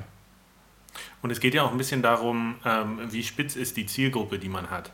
Und ich meine, du bist ja schon relativ gut vernetzt auch oder du bist lange in der Community unterwegs. Wenn jetzt da so eine Unternehmensberatung kommt und sagt, wir machen, du kannst es alles zu Blockchain fragen, äh, dann ist es ja auch so ein bisschen, äh, ja, wir können alles und nicht so richtig. Und du bist ja schon eher so ein bisschen spezialisiert, so wie ich das verstanden habe, oder? Naja, erstmal gehe ich schon an den Markt und sage, äh, fragt mich alles und ich gucke über die Jahre, worauf ich mich spezialisiere, was der Markt gerne möchte. Ah. Also ich bin noch klar in der Anfangsphase. Einfach weil Bitcoin noch in der Anfangsphase ist. Und wird es auch noch eine Weile sein. Ich habe neulich so einen, so einen guten Spruch gehört, der war allerdings auf Blockchain gemünzt, wo gesagt wurde, irgendwie heute und morgen ist Blockchain total äh, überbewertet, aber für die Zukunft ist es bisher total unterbewertet. Und ich finde, das trifft so ein bisschen, dass, dass man sagt, es ist jetzt noch alles viel Experiment und rumprobieren, aber wir können eigentlich mit ziemlicher Sicherheit sagen, dass das langfristig einfach die Richtung ist, in die es gehen wird. Da bin ich gar nicht mehr so sicher inzwischen, ob das so ist. Aber, ähm, also wer weiß, also wo, wo, woher, woher weißt du das, dass es in die Richtung geht? Ich kenne keine andere. Ich sehe keine andere so richtig. Es kann doch alles bleiben, wie es ist. Es bleibt nie alles, wie es ist. Die Zahnpaste ist aus der Tube und geht nicht wieder zurück. Ja, vielleicht. Ja, vielleicht. Wieso bist du so, so skeptisch gerade? Naja, weil, weil sich irgendwie doch gezeigt hat in den letzten Jahren, für mich zumindest, dass, dass ähm, dieser, dieser Enthusiasmus, den man jetzt wieder bei Ethereum sieht und den, den wir alle bei Bitcoin hatten bis vielleicht 2013, dass ja, in zwei Jahren werden alle nur noch Bitcoin benutzen. Jetzt in zwei Jahren werden alle noch Ethereum oder Blockchain benutzen oder so. Das ist einfach nicht so. Und es gibt viele gute Gründe, warum das nicht so ist. Es gibt gesellschaftliche Gründe und es gibt auch technische Gründe dafür, dass es ähm, nicht so, dass dieses Konzept von der Blockchain, was sehr, sehr spezielles ist und was, was erstmal ganz, ganz schlecht skaliert. Also wo es, äh, es ist, es ist tatsächlich, ich glaube tatsächlich, dass das, ähm, das Bitcoin was ist, was sozusagen nicht mehr weggeht, was, was wichtig ist und äh, was die Welt braucht. Aber vielleicht braucht es nicht die ganze Welt oder nur ein ganz kleiner Teil der Welt. Also wozu braucht man Bitcoin eigentlich? Da haben wir, haben wir ja schon mal drüber gesprochen, was ist Bitcoin und so. Und der Punkt von Bitcoin ist, glaube ich, diese, diese, diese Zensurfreiheit. Also die, dass ich, dass ich ähm, eine, Blockchain macht nichts anderes, als die Leute daran zu hindern, ähm, Daten zu zensieren. Und die Frage ist, wie viele Leute brauchen das eigentlich? Wofür brauchen wir das? Ähm, und würden wir es immer noch brauchen, wenn zum Beispiel Drogen legal wären? Oder also wenn, also was, wo, wo, wofür wird Bitcoin wirklich benutzt heutzutage? Ja, aber da war doch auch unser Ergebnis, dass Zensur nicht nur dieses Böse von außen ist, wir erlauben dir nicht bestimmte Sachen zu machen, sondern dass auch Zensur ist, wenn Banken sagen, dieses Geschäftsmodell lohnt sich für uns nicht, obwohl da Leute sind, die da Bedarf äh, dafür haben. Aber die Bank sagt einfach, wir haben nicht die Kapazitäten, da eine Finanzinfrastruktur aufzubauen. Und wenn ich jetzt zum Beispiel ähm, Steam, als die Bitcoins akzeptiert haben für, für Computerspiele, die man kaufen kann, haben die ja gesagt, ähm, wir machen das durch die Blume, haben sie gesagt. Das ist jetzt nicht für die nerdigen Typen in äh, Westeuropa und in den USA, sondern wir zielen auf Indien und Brasilien und China und die Märkte, wo es eben keine Zahlungsinfrastruktur gibt, weil Bitcoin da der einfachste Weg ist, mhm. ähm, uns zu bezahlen für die digitalen Inhalte. Und da, ich meine, Indien ist echt ein Riesenland und da hat sich viel getan, richtig. auch in der Wahrnehmung von Bitcoin. Da hat auch die, die Zentralbank am Anfang gewarnt und jetzt sind die alle so, ach guck mal, was das für eine Technologie ist. Da könnte ja was passieren. Und Indien, die Mittelschicht von Indien ist so, ist so groß wie die Bevölkerung der USA. Und wenn da so ein, klar, wenn, wenn die Leute dann sagen, okay, ich kann hier Bitcoin in meinem Alltag nutzen, jetzt vielleicht nicht für alles, aber, aber ähm, für viele Sachen im Netz, dann hast du da eine Riesenbewegung, die Interesse zeigen kann, was natürlich kritisch ist, wenn die Blockchain nicht skaliert. Genau, aber die, das ist vielleicht, das ist ein guter Punkt. Also diese, das ist ja auch wieder eine Nische eigentlich jetzt. Das sind ja der Punkt, es ist immer an den Rändern, in, den Nischen. Entweder weil es irgendwie illegal ist oder so irgendwie nicht gewünscht von irgendwelchen Leuten oder weil, weil dieser Markt, das die, die underserved, weil, weil der Markt nicht bedient wird durch einfach, weil es sich nicht lohnt. Der Punkt ist, ich glaube, in dem Moment, wo es sich anfängt, anfangen würde zu lohnen, wo es skaliert, wo jetzt alle Inder plötzlich bei Amazon einkaufen wollen, äh, da wird es diese Firma geben, die das mit klassischen Mitteln bedient. Ähm, aber solange es immer noch eine Nische ist, ist Bitcoin dafür perfekt. Und das wird vielleicht auch immer so bleiben. Vielleicht ist Bitcoin gar nichts, was skalieren muss, was eine Milliarde Leute benutzen müssen. Weil in dem Moment, wo es eine Milliarde Leute benutzen, gibt es eine billigere Lösung, die zentral ist. Naja, oder, oder die Milliarde Leute haben 100 Millionen unterschiedliche Anwendungsfelder, wie sie Bitcoin benutzen. Bitcoin sein. als zentrale Technologie schon, aber es ist jetzt nicht die eine Firma, die sagt, ich biete hier, ich meine, Remittances haben wir auch schon mal angesprochen, ist ein Riesenmarkt, Geld zu verschicken in, von Wanderarbeitern zu ihren Familien nach Hause. Ähm, aber es gibt ja eine Million verschiedene Ideen, wie man Bitcoin einsetzen kann. Und wenn jeder so sein bisschen mit einem anderen Fokus seine Idee spezifisch verfolgt, dann hast du äh, eine Milliarde Leute, die Bitcoin benutzen, aber eben mit 100 Millionen Geschäftsmodellen und gar nicht eine große Firma, die das irgendwie auch bedienen könnte. Das ist vielleicht ein sehr, ein sehr spannender Ansatz. Also Bitcoin auch als so ein, so ein Proving Ground oder sowas, genau so ein Nischending, wo, wo eine Million Nischen florieren können darin sozusagen, wo was Bitcoin als ein Medium für Klein- und Kleinstfirmen und eben nicht große Startups, die skalieren müssen, die eben nicht die Venture Capitalist funded äh, Sachen. Und und da gibt es gerade in der Summe, ist, ist das, kann das ganz mächtig sein. Das sieht man ja zum Beispiel auch in der, in der bestehenden Ökonomie am, äh, an der Branche der Kultur- und Kreativwirtschaft die irgendwie total fragmentiert ist, wo gesagt wird, äh, dass der Einzelfall, dass da mal ein richtig großes Unternehmen ist. Das meiste sind, das meiste sind irgendwie einzelne Grafikdesigner oder ein Architekturbüro, lauter kleine, aber in Summe ist das, glaube ich, die drittgrößte Branche in Deutschland. Tatsächlich? Wow. Ja, ja, Kultur- und Kreativwirtschaft und die ist total fragmentiert. Und sowas könnte ich mir eben auch für, für Bitcoin vorstellen. Und gerade in der Kultur- und Kreativwirtschaft, die Leute, die irgendwie mit ihrem Laptop im Café sitzen oder in einem anderen Land und sagen, ich programmiere jetzt hier eine Webseite oder ich mache eine 2D-Animation oder irgendwas. Für die ist es ja auch ein ideales Zahlungsmittel. Ja, oder, oder ich zahle 5 Cent fürs WLAN im Café. Pro Stunde. Pro Stunde. Ja, das ist natürlich eine sehr attraktive Vision, finde ich. Also, dass, dass, dass Bitcoin da sozusagen diese, auch diese Demokratisierung oder Öffnung für, für alle möglichen äh, Dinge anbietet, die, vorher, die vorher nicht möglich waren. Und das, das ist natürlich toll. Und insofern, und, und klar, technisch gesehen wird das Ganze auch skalieren. Also es wird, es wird größer. Wir werden irgendwann eine Milliarde Leute damit bedienen können. Nur wir können es halt nicht jetzt und wir können es auch noch nicht nächstes Jahr.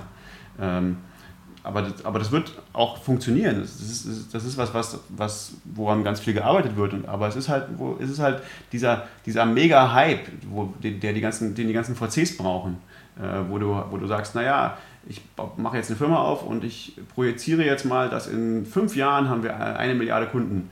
Das äh, ist, glaube ich, heute auch kaum mehr jemanden zu verkaufen. Und wenn es jemand verkauft, dann bin ich da sehr skeptisch und sage, okay, das ist jetzt irgendein Blockchain-Hype, wo, wo es darum geht, äh, irgendwelchen VCs Geld aus der Tasche zu ziehen. Aber ich glaube es nicht mehr. Aber, aber das ist tatsächlich eine sehr spannende Vision. Also die, diese tausend kleinen oder Millionen kleinen Firmen oder Millionen kleinen Anwendungsfälle. Jeder hat seine eigene, sein eigenes Ding und muss niemanden um Erlaubnis fragen, um seine Firma zu gründen und kann das mit jedem in der Welt machen. Das ist vielleicht so die, die originalste und, und schönste Vision, wie, was Bitcoin der Welt geben kann. Es würde ja auch den Idealen des Internets so ein bisschen entsprechen. Genau. Ähm das wollte ich gerade sagen. Es ist dann einfach das Geld des Internets. Nicht mehr, nicht weniger. das könnte man fast als Schlusswort nehmen. Sind wir schon so weit? Ich weiß gar nicht. Wie Nö, also Dreiviertel Stunde, oder? Ungefähr. Ach, da haben wir noch ein paar. Wieso, langweilt ihr euch schon? Oder? Ich glaube, ich glaub, alle warten doch darauf, äh, Friedemann, dass du äh, noch, uns noch ein bisschen was erzählst. Äh, erstmal, äh, wie läuft denn dein, dein äh, Geschäftsmodell so? mit einem Block Geld verdienen, das funktioniert auch mit Bitcoin nicht. Achso, okay. Aus tausenden Gründen irgendwie. Das ist, ähm, da habe ich mir aber auch von Anfang an keine Illusionen gemacht. Ähm, als, als ich angefangen habe, meinen Blog zu starten, da haben andere schon kein Geld damit verdient. Da war das Einzige irgendwie, du kannst ganz viele, indem du ganz viele Klicks erzeugst und dann Werbung verkaufst und solche adligen Geschäftsmodelle, die dann eben Listicles und sowas äh, hervorbringen, zehn Trends, die du noch nicht gekannt hast und sowas. Das ist ja echt, äh, das widerstrebt mir sehr, solche, solche Sachen zu erstellen.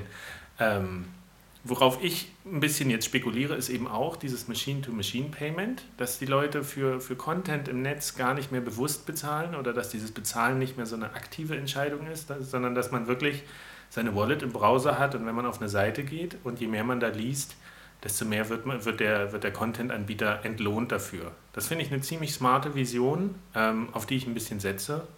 Äh, mein Geschäftsmodell war eh von Anfang an nicht exklusiv über diesen Blog Geld zu verdienen. Da kommt immer manchmal noch eine Spende rein, aber es ist meist so zwischen 0 und 10 Cent. Also auch mal 0,1 Cent. also super. Ähm, kam auch schon mal 50 Euro rein. Also das, äh, ein, allein diese Möglichkeit zu bieten ist, glaube ich, ganz wichtig den Leuten, dass sie, wenn sie wollen und Bitcoins haben, auch in Bitcoins bezahlen können. Ähm, das muss ich auch noch ein bisschen etablieren, aber meine Idee ist ja wirklich mehr, dass der Blog ein bisschen die, die Visitenkarte ist ähm, und ich dann eben noch als Journalist arbeite und die Redaktion mich halt auch über den Blog finden, wenn sie, wenn sie jetzt einen Ansprechpartner brauchen. Ähm, ja, so Wissen ein bisschen zu vermitteln, vielleicht auch diese Lücke zu schließen. Ich bin ja selbst nicht kein Techniker, kein Wirtschaftsmensch, doch Wirtschaftsmensch schon, aber, aber ich habe ich hab nicht Wirtschaft studiert ähm, und es mehr den Leuten, die man vielleicht, die die Bitcoin-Community vielleicht schon ein bisschen verloren hat, die Gesellschaft, die ein bisschen aufzuklären, was passiert eigentlich da und die mit ranzuholen und sagen, ihr könnt doch auch Bitcoin nutzen und guck mal, ist das nicht spannend? Und das auch ein bisschen kritisch zu beleuchten, was da passiert äh, in der Bitcoin-Community passiert, weil es gibt immer noch viel zu wenig Leute, die, die auch mal kritisch über Blockchain berichten. Gerade jetzt auch in der Bankenbranche und Finanzbranche, da ist jetzt so ein Hype, Blockchain. Und da braucht man eigentlich jetzt wieder Leute, die sagen, aber Moment mal, rennt ihr da nicht gerade alle in die falsche Richtung oder bedenkt doch mal dies oder das? Und das ist auch nachgefragt. Also ja, also funktioniert das? Also wie, Hast du das Gefühl, dass, dass du sozusagen als, als Journalist jetzt äh, Bekanntheit gekriegt hast? Oder ist das, also wirst du, wirst du nachgefragt? Kannst du davon leben? Oder? Ja, ähm, leben. Ich, ich habe ja noch einen echten Job. Aber es ist schon, äh, dass es, es ist, ich habe diesen Blog immer wie ein Startup gesehen. Und ein Startup brauchst du drei Jahre, ehe man mal aus den roten Zahlen oder in die, in die, in die schwarzen Zahlen reinkommt. Und an, an dem Punkt sind wir gerade, oder bin ich gerade so ein bisschen, dass wirklich auch Leute kommen und anfragen für Präsentationen oder mal eine Moderation, ein Panel zu machen oder ähm, als Panelgast oder als, als äh, ich habe jetzt sogar eine Anfrage für eine Talkshow.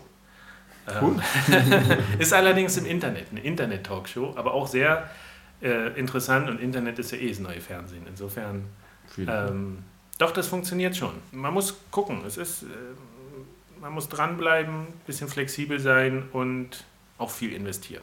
Es ist einfach, jedes Startup, da muss man investieren und ich sehe mich gerade so in der Phase des Community- und Reputationsaufbaus. Noch. Und wenn die durch ist, vielleicht irgendwann, dann ernte ich nur noch. nee, es ist, äh, was interessant ist, jetzt wo der Preis ansteigt wieder von Bitcoin, wird auch das Interesse größer. Ich sehe das auch an den Zugriffszahlen im ah. Blog. Und es war halt für mich auch ganz wichtig zu sagen, in dieser Durstphase, wo, wo Bitcoin-Kurs bei 300 Dollar und weniger war, das ist halt die Phase, wo man arbeiten muss und sich positionieren und so eine Grundlage aufbauen und, und sich ein bisschen durchbeißen. Und jetzt, wo es wieder das Interesse wächst, da kann man davon profitieren. Aber du kannst nicht, du kannst nicht, wenn jetzt das Interesse da ist und alle sagen, oh, wir brauchen jemanden, der Bitcoin erklärt, kannst du nicht hinkommen und sagen, so, ich bin Experte, ich ja. habe schon zwei Wochen daran gearbeitet, sondern dann musst du der sein, der eigentlich schon seit drei Jahren irgendwie sich mit der Materie beschäftigt. Wobei das erstaunlich viele Leute machen, habe ich das Gefühl. Es gibt ja erstaunlich viele Leute, die ein Buch darüber schreiben, von denen hat vorher noch nie jemand gehört, die sind plötzlich Experten dafür. Also Wer? Don Tapscott zum Beispiel ist so jemand. Nie gehört. Der hat so ein ganz, das Buch über Blockchain geschrieben. Der hat, glaube ich, ähm, einige andere Bücher im Vorfeld geschrieben und dann einfach über so Trends im, ja, genau. im Netz. Der schreibt immer über irgendwelche ja. solche Dinge und plötzlich wird er überall interviewt als der Blockchain-Experte. Äh, er hat auch sehr fragwürdige Ansichten dazu. Hast du das Buch schon gelesen? Ich habe das Buch nicht gelesen, nee, aber ähm, ich habe, glaube ich, mal ein Interview oder so mit ihm gelesen oder gehört und äh, ist, äh, ja, ist halt so Hype. Ne? Ich habe angefangen, bin aber noch nicht so weit. Irgendwie, es zieht mich nicht so rein, es ist ein bisschen trockener. Ähm, ja, man merkt schon, dass eben nicht so eine Geschichte erzählt wird. Ja, also cool. Also das, ähm, aber du hast, du hattest äh, noch eine andere, noch, sagen wir mal, Core-Bitcoin-mäßige, richtige Geschäftsidee. Wolltest du darüber eigentlich sprechen? Ach so, ja, ich, ich habe ständig irgendwelche leichten Ideen oder sowas, aber ich weiß immer gar nicht, ob die funktionieren. Das können wir mal diskutieren. Die eine, die ist relativ klein. Am Anfang dachte ich, das ist wahrscheinlich was für Kryptowährungen. Jetzt bin ich mir nicht mehr so sicher.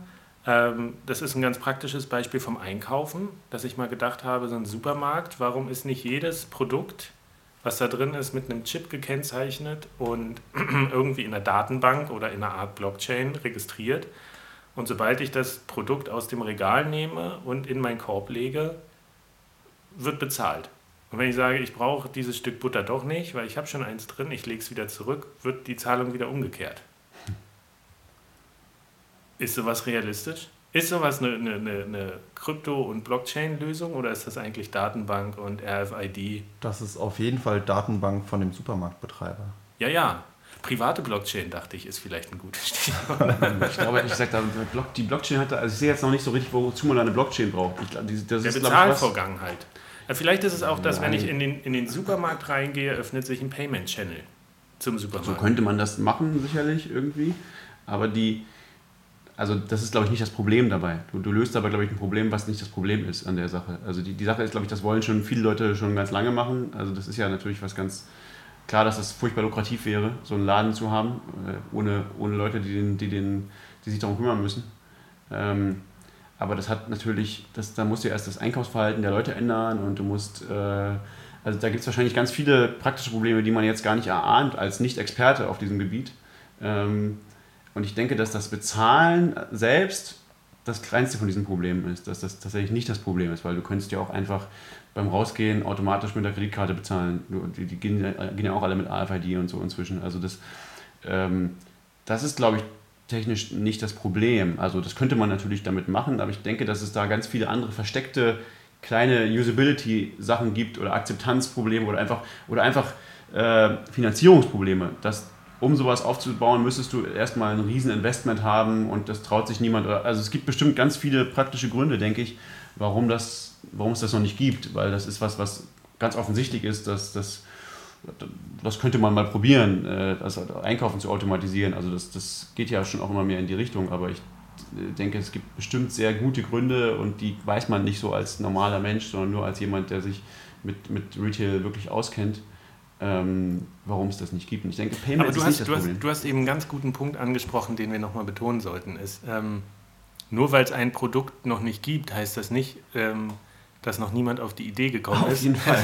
Es kann genauso. Meistens einen sehr guten Grund dafür. Meistens gibt es auch schon drei, die mit der Idee gescheitert sind. Ja. Äh, Das, das ist erstaunlich, wie, wie oft man mit Leuten darüber spricht, die das nicht beherzigen oder das nicht mal berücksichtigt haben, wenn sie ihre eigene Geschäftsidee vorstellen. Die sagen, die sagen immer, das macht keiner, das macht keiner. Ja, warum? Und denken so, Aber ja, Ja, ja, das ist, es gibt meistens, also ich glaube auch, dass das ist, äh, wobei das vielleicht auch wichtig ist für jeden, für einen neuen Gründer, so diese, diese Naivität zu haben. Erstmal daran zu gehen, erst, vielleicht auch erstmal zu scheitern und die ersten fünf Mal zu scheitern und beim sechsten Mal klappt es dann, aber äh, ich denke, irgendwann, also irgendwann merkt man, dass das oft einen ganz guten Grund gibt, warum deine Idee, warum es die nicht gibt. Weil, also der, der naheliegendste Grund, der ganz oft, glaube ich, so ist, worüber, glaube ich, ganz zu wenig nachgedacht wird, ist, es lohnt sich nicht. Das kann man machen, die meisten Sachen kann man machen, aber es wird nie ein Geschäft werden, wo, wo eine Firma sich davon ernähren kann. Das, wo kommt das Geld her? wo kommt das Geld her? Gibt es überhaupt so viele Kunden und können die überhaupt so viel Geld ausgeben dafür, dass, du das, dass, dass sich das lohnen kann? Das ist das, was, glaube ich, meistens das Problem ist. Aber, aber oft gibt es auch andere, subtilere Gründe, warum, warum, das, warum es das nicht gibt, weil es einfach schwer ist oder weil es versteckte Hindernisse gibt oder so, ja. Wobei mit Bitcoin natürlich jetzt eine neue Technologie da ist. Vieles ließ sich früher einfach gar nicht machen, technisch. Ja, ja, aber Also dann, bei Bitcoin ist es einfacher, eine Idee zu finden und hey, das gibt's noch nicht. Und ja, es ist tatsächlich eine gute Idee und es gibt es einfach noch nicht. aber ich weiß, ist das einfach? Ich, ich sag mir mal eine. Also vielleicht diese andere Idee, die du mir mal gesagt hast. Die, die andere Idee war, wenn ich das noch richtig zusammenkriege, dass man irgendwie einen Service anbietet, der eben Nutzer dafür bezahlt, für ihre Zeit, die sie im Internet verbringen und ihre Arbeit, die sie aufwenden, für Dinge, die heute oftmals kostenlos ablaufen oder so als, als ähm, pro bono angesehen werden. Also zum Beispiel, wenn ich bei Amazon was kaufe und dann kriege ich eine Mail hinterher, dass der Shopbetreiber sagt, hier, schreib doch noch mal eine schöne Rezension und gib mir fünf Sterne. Wo ich denke, Moment mal, ich habe dich doch bezahlt schon für das, für das Produkt, da ist deine Marge drin und jetzt möchtest du eigentlich, dass ich, dass ich arbeite für dich äh, und deinen Shop nochmal bewerbe. Aber ich krieg, ich krieg letztlich nichts dafür. Und die Idee war so ein bisschen zu sagen, okay, es gibt viele solche Anwendungsfälle, wo User auch bereit sind, Zeit zu investieren. Ich meine, eine Rezension zu schreiben, eine gute dauert zehn Minuten oder eine Viertelstunde und ich könnte auch arbeiten in der Zeit. Und zumindest so eine kleine Aufmerksamkeit muss ja jetzt nicht eins zu eins vergütet werden. Nicht alles im Internet muss ein Preisschild haben. Aber so eine kleine Anerkennung dafür wäre auch nicht verkehrt. Würde mich zumindest motivieren, das zu machen. Weil klar, ich profitiere auch von irgendwie Nutzerbewertungen, weiß aber auch, dass die alle gefälscht sind. Genau, das, dass- ist der Grund, warum sind die alle gefälscht. Ne? Weil, weil das halt, ich glaube, das ist, ich glaube, das ist eine sehr, ein sehr gutes, eine sehr gute Idee. Weil die, warum sind die Dinger alle gefälscht? Naja, weil du musst die Leute halt bezahlen, um sie zu schreiben. Und wenn du sie gleich schon bezahlst, dann kannst du auch die bezahlen, äh, die dir die, die schönsten Be Bewertungen schreiben. Ähm, und wenn du aber eine Firma wärst, die sozusagen unabhängig sowas anbietet, so einen Service, und das selber prüft, ob das korrekt ist und so, ähm, dann könntest du vielleicht wirklich dafür sorgen, dass die Dinger nicht gefälscht sind. Und dann ist halt, dann ist dann, und da ist tatsächlich vielleicht ein Problem dieser Firma, aber nur eins von vielen Problemen, glaube ich leider, äh, ist, ist, wie du die Leute bezahlst. Und da könnte sein, dass Bitcoin eine gute Alternative ist. Aber das ist alles trotzdem, glaube ich, noch sehr, sehr vage und sehr schwierig. Also die, die richtigen Anreize da zu, zu definieren und das, das, alles, das alles wasserdicht zu machen, dass es, dass es wirklich ein Geschäftsmodell ist. Ich glaube, da gehört noch sehr, sehr viel dazu. Aber ich denke, das ist erstmal eine gute Idee. Aber da gehört, glaube ich, noch ganz, ganz viel dazu. Ich glaube, das wäre sehr viel Arbeit, das richtig hinzukriegen, dass es funktioniert. Aber ich kann mir vorstellen, dass es funktionieren könnte. Es ist komplex. Es, ist, ist sehr es komplex. Ist sehr komplexes Ding. Ja, das weiß ich auch. Ich habe auch keine Zeit, das gerade nachzuverfolgen, irgendwie diese Idee.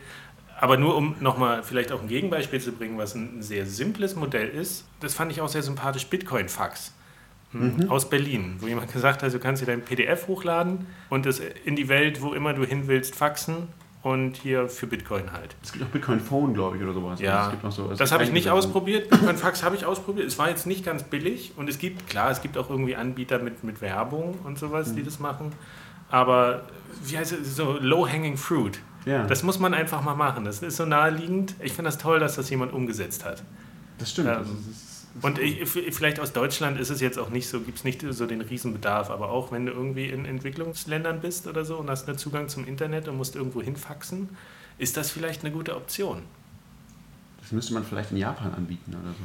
Ich habe ja gehört, ja, also Fax ist ja auch was, was es irgendwie schon seit 200 Jahren gibt oder so. Das wurde irgendwie vor 200 Jahren erfunden. Es hat nur nie jemand benutzt. Es war völlig, es, war irgendwie, hat niemand gesehen, warum man das machen sollte, weil irgendwie Telex oder so viel einfacher war. Und irgendwann sind die Leute drauf gekommen, in Japan ist es genial, weil die haben halt die Zeichen und äh, da ist ein Fax äh, sehr viel besser als irgendein Telex oder sonst was. Und da, dadurch, da hat sich das dann durchgesetzt, dieses Xerox-Ding. Mhm. Also vielleicht gibt es da noch einen größeren Markt dafür. Ich bin nicht sicher. Vielleicht machen die inzwischen noch was ganz anderes. Vielleicht stirbt Fax auch endlich mal. Ja, klar. Vor oder nach dem Teletext? gibt es Teletext eigentlich noch? Klar. Ja, gibt es noch, ne? Ja, ja, ja. Hälfte ist Werbung, Hälfte ist Sportnachrichten oder so. Wie ist denn mit dir, Stefan? Was, ist, ist, ist bitcoinprivacy.net eigentlich profitabel. Ist, ist, da, ist, das ein Geschäft oder ist das so ein Hobby? Wir haben äh, lange drüber gesprochen, immer mal wieder. Also es ist, ähm, die, es ist angefangen, angefangen einfach als ein, als ein Hobbyprojekt. Äh, es wurde da irgendwann halt, wir haben das irgendwann professioneller betrieben, dann als, als Jorge dazugekommen ist vor zwei, drei Jahren, ich weiß gar nicht, schon eine ganze Weile her. Ähm, und äh, na, wir machen das halt, wir setzen uns einmal die Woche hin und, und machen, arbeiten den Tag daran und wir haben öfter mal darüber gesprochen, ob wir da damit Geld machen könnten. Weil ganz ähnliche Firmen, die was ganz ähnliches machen wie wir, haben sehr große VC-Investitionen gekriegt. Äh, also Chain.com hat mal mit sowas angefangen. Die machen inzwischen was völlig anderes, glaube ich. Auch Blockchain.info macht ja eigentlich äh, sowas ähnliches wie wir. Die haben halt die Wallet, aber dann gab es, wie heißt es, ähm, an nee, Coinalytics, glaube ich, heißen die. Coinalytics oder so, die machen halt auch sowas ähnliches wie wir, nur auf der bösen Seite. Was ist es denn genau, was ihr macht? Ihr habt so eine Art Block Explorer, aber nicht so detailliert, wie dass ich mir jetzt jede Adresse angucken kann. Doch, doch, klar. Du kannst, das ist ein ganz normaler Block Explorer auch. Das ist aber sozusagen erst hinterher dazugekommen. Die, die ursprüngliche Idee war eigentlich, Analyse zu machen. Insofern, also das hat angefangen einfach damit, Adressen zu gruppieren, also Adressen ähm, rauszufinden, wem, welche Adressen zusammengehören, die wahrscheinlich der gleichen Person gehören, mit einer einfachen Heuristik, die damals schon bekannt war und wir wollten das einfach mal programmieren, einfach mal sehen, wie das funktioniert. Und es ist tatsächlich erstaunlich viel Arbeit, das, das so solide zu machen, dass du das in der, in der Webseite live machen kannst, die dann auch nicht ständig auseinanderfällt und so. Und weil, weil da halt riesige Datenmengen anfallen. Und inzwischen haben wir auch einen ganz normalen Blog Explorer dabei, aber du kannst im Prinzip halt, also was wir machen ist, du hast, wir haben, wir haben einen Server geschrieben, also eine Software geschrieben, die immer bei der Blockchain up-to-date bleibt und dir, dir, dir, eine API anbietet, mit der du ähm, Dinge über die, über die Blockchain rausfinden kannst. Also Analyse, also du kannst rausfinden, welche, welche Adressen gehören zusammen und du kannst so ganz, ganz klassische Blockchain-Explorer-Sachen machen. Du kannst fragen, wie viele äh, Bitcoins hat denn diese Adresse und äh, welche Transaktionen gingen von da nach da und so weiter. Und äh, also das, sowas, sowas machen ja viele Leute. Das, das Spezielle, was, was, was wir eben haben, ist dieses Partial Wallets, nennen wir das inzwischen, also dass du halt rausfinden kannst, welche Adressen zusammengehören. Da, da es, wir sind glaube ich die einzige äh, wirkliche Open Source Software, die ich kenne, ähm, die, das, die das wirklich macht. Und wir haben, wie gesagt, da oft drüber nachgedacht und haben uns aber nie so richtig durchringen können, den Weg zu gehen, um nach, nach äh, Venture Capital zu suchen dafür, weil weil, naja, eine gute Frage, warum eigentlich nicht? Weil, weil wir es irgendwie nicht wollten auch, weil wir irgendwie gedacht haben, es, das hat auch Nachteile. Also dann, dann musst du halt machen, was dein Businessplan diktiert sozusagen. Da musst du dir irgendwas ausdenken, was, was so aussieht, als könnte damit, man damit wahnsinnig viel Geld machen und dann musst du jemandem äh, erklären, dass das so ist und dann musst du äh, alles versuchen, damit das funktioniert und dann stellst du fest, es funktioniert nicht und dann musst du irgendwas anderes machen. Dann wirst du an Airbnb verkauft zum Beispiel, wie es ja ChangeTip passiert ist. Also ähm, wir haben uns irgendwann dazu entschlossen, sozusagen davon wegzukommen und zu sagen, okay, nein, es, es, es ist kein Business, es wird wahrscheinlich nie ein Business werden, was wirklich Geld verdient. So. Ähm, es ist für uns auch mehr wie so eine, wie so eine Visitenkarte, wie deine Webseite sozusagen. Ähm, es ist, wir, wir, wir werden uns jetzt mehr darauf konzentrieren, nicht die Webseite mehr zu gestalten, sondern die Software richtig schön zu machen, richtig so, dass, dass andere Leute sie auch benutzen können und sie mit einer vernünftigen Lizenz und so auf GitHub zu stellen und dann einfach sozusagen äh, zeigen zu können, okay, wir haben diese komplexe, funktionierende Blockchain-Software geschrieben und die kann jeder benutzen und vielleicht benutzt die ja tatsächlich auch mal jemand, das wäre natürlich toll. Und das ist auch mehr wie so ein, wie so ein Aushängeschild. Und mh, mm, das hat natürlich auch schon dazu geführt, dass, dass, dass ich äh, Anfragen gekriegt habe für Consulting und so. Und ich habe auch schon sowas, sowas mal gemacht für irgendein Altcoin. Das ist nicht so gut gelaufen, weil die nachher nicht richtig bezahlt haben und so. Aber, ähm, aber das, es ist einfach was, was sozusagen äh, eine gewisse Kompetenz zeigt anderen gegenüber. Und das ist, da, da, da wird es wahrscheinlich auch bleiben. Ich sehe im Moment nicht, dass wir das in, also dass wir da wirklich einen Businessplan machen dafür. Wenn der BND kommen würde und sagt, wir wollen gerne auf eure Dienste zurückgreifen, ihr habt hier ein schmuckes Stück Software hingezaubert und das wir haben hier ein Budget. Das ist eine gute Frage. Das ist mir auch schon ein, zwei Mal eingefallen. Ich habe da nicht wirklich eine Antwort darauf, was ich täte. Also es kommt sehr darauf an, glaube ich, auf die Bedingungen und so. Ich, ich halte den BND äh, oder jetzt, Polizei. Oder die ja Polizei oder so jetzt nicht grundsätzlich für böse. Äh, solange ich denen nicht meine Seele verkaufen müsste, habe ich nichts dagegen, dass die meine Software benutzen oder, oder dass ich für die auch irgendwie Consulting machen würde oder sowas. Ähm, das kommt, wie gesagt, völlig darauf an, solange die, die Bedingungen da stimmen. Äh, was ich ungern zumindest machen würde, was ich glaube ich nicht machen würde, da müsste man mir schon sehr, sehr viel Geld hingeben, ist sowas wie, wie, wie Coinalytics. Also, dass die sagen, okay, wir machen hier so ein, so ein äh, ähm, Abo-Modell für die NSA und so und die bezahlen uns halt 1000 Euro im Monat und dafür äh, spionieren wir mit irgendwelchen fragwürdigen Mitteln der Bitcoin-Community hinterher. Ähm, also da gibt es schon, da gibt sehr viele ethische Grauzonen und Dinge, die man sich fragt, möchte ich das jetzt machen oder möchte ich das lieber nicht machen? Schon allein auch darin, an der Frage, was, was machst du wirklich technisch? Also fängst du wirklich an, sozusagen das Netzwerk zu belauschen wie es äh, schon, schon rechtlich fragwürdig ist in Deutschland? Oder machst du nur wie wir so eine passive Analyse und guckst dir einfach die Blockchain an, was jeder machen kann? Und da gibt es ganz viele kleine Entscheidungen. Also das, das kann ich gar nicht so, so global sagen. Und, und das ist, deswegen ist die Frage schwer zu beantworten, aber, aber ist nicht, nicht ausgeschlossen, klar. Okay, wir sind schon ganz schön fortgeschritten. Und wir könnten, glaube ich, noch locker zwei, drei Stunden weiterreden. Vielleicht machen wir noch mal einen zweiten Teil von Geschäftsideen. Habt ihr noch was, was euch auf der Seele brennt zu dem Thema gerade? Man könnte noch ewig weiterreden, das gebe ich dir recht. Also nur mal um ein paar Geschäftsmodelle kurz reinzuwerfen. Glücksspiel wurde revolutioniert durch Bitcoin, würde ich mal behaupten, weil es jetzt beweisbar fair ist. Das da gibt es, glaube ich, auch wirklich Firmen, die sich lohnen. Also Glücksspiel. Auch Sportsbetting ist auch sowas, Nitrogen Sports oder so. Ich glaube, das sind wirklich Firmen, die funktionieren. Das gab es früher nicht. Das ging jetzt erst mit Bitcoin auf technischer Seite große Sache. Also ein neues Feature, was gar nicht dieses Bezahlen jetzt angeht, sondern wirklich mehr Transparenz in, diese, diese, in den Glücksfaktor reinbringt. Ja. Oder generell das Dark Web mit den ganzen Dark Web Markets. Ja, die, die Killer-App. Teil, teilweise, Killer ja. teilweise Graumarkt, teilweise Schwarzmarkt, je nachdem, wie man es sieht. Aber Fakt ist, da ist Bitcoin eingeschlagen wie eine Bombe. Das hat auf jeden Fall auf Bitcoin gewartet. Früher mit PayPal oder PaySafe Cards, das war eine ganz andere Liga und jetzt die, das Dark Web macht deutlich um Größenordnung mehr Umsatz als äh, BitPay zum Beispiel. Echt, ja? ja. Weiß man das? Okay. Ja, ja, da gab es Statistiken, ich habe es nicht irgendwo aufgeschrieben. Oh, wenn du die verlinken könntest, das wäre großartig. Ja, also 2014 wurden bis zu 650.000 US-Dollar am Tag im Darknet verschoben und bei BitPay waren es 435.000. Okay, also Größenordnungen sind nicht dazwischen, aber es war schon damals höher und das war 2014. Äh, und was ich mir noch aufgeschrieben habe, sind diese, ähm, diese Ransomware. das ist ein super Trojaner. Das ist auch ein tolles Modell, um Leute dazu zu bringen, dass sie sich mit Bitcoin auseinandersetzen und darüber informieren. Das ging leider ohne Bitcoin auch nicht so schön, wie es jetzt funktioniert. Also es muss ja echt eine wahnsinnige Plage und Pest sein mittlerweile. Mit Millionen von verschlüsselten Rechnern und unglücklichen Leuten. Ich habe es noch nicht abbekommen. Ich habe Linux. ähm, also es gibt durchaus Geschäftsmodelle, die nur mit Bitcoin so gut funktionieren. Das sind meistens jetzt eher so zwielichtige Sachen die gibt es auch, bin ich mir sehr sicher, im, im normalen Markt.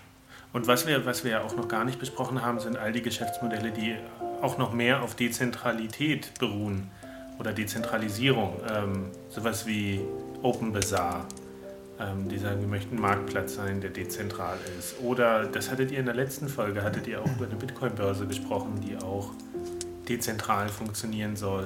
Äh, Bitsquare, glaube ich. Bits, Bitsquare, ja. Bitsquare. Alles sehr experimentell noch muss man sagen. Ja.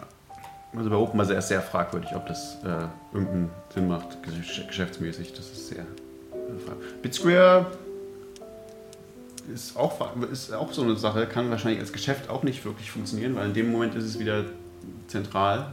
Ähm, Also das, das BitSquare ist eine super Sache, glaube ich.